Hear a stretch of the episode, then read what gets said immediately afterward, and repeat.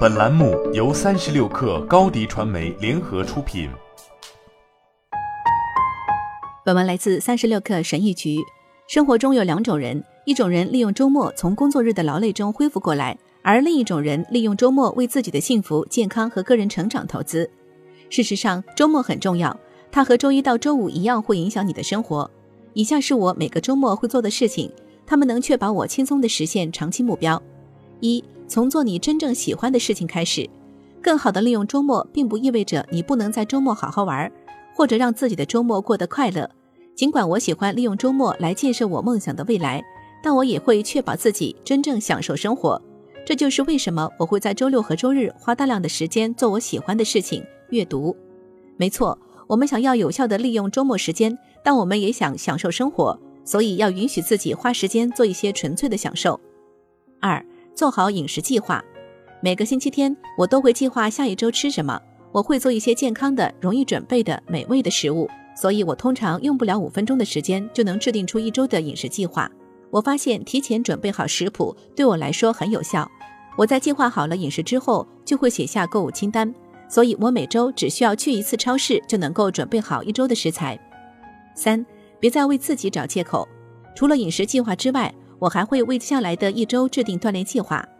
我会查看自己的日程表，看看是否有什么必要的社交活动，然后插空把锻炼计划写在日程表上。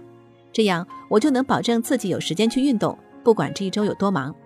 把重要的任务和习惯写在你的日程表上，是尊重自己的一种形式，因为它能帮助你把重要的事情排好优先级，而不仅仅是做紧急的事情。人总有不锻炼的理由，但如果锻炼已然是你日常计划的一部分了，你就不会找借口，而是会直接去做。四，深厚的关系需要时间来滋养。研究证明，人际关系对我们的幸福和健康有着重要的影响，但事实是，牢固的关系不是瞬间建立起来的，这需要时间和精力。每个周日，我和我爱人都会为接下来的一周安排一个约会之夜。这场每周一次的约会之夜不需要任何花销或特别的东西。有时候活动就是在家看电影、喝杯葡萄酒或一些热巧克力。这件事的意义在于有意识地决定一起度过有质量的时间。除此之外，我还会考虑好下一周的其他社交活动，努力在自己和家人朋友之间找到一个平衡点，让自己有足够的独处时间。五、外在的秩序创造内在的清晰。你可以利用周末来清理和整理物理和数字空间，把家里的纸张、数据和各种垃圾都清理掉，整理你的书包和钱包。扔掉你不再需要的东西，这样你才有足够的空间来存放真正重要和有价值的东西了。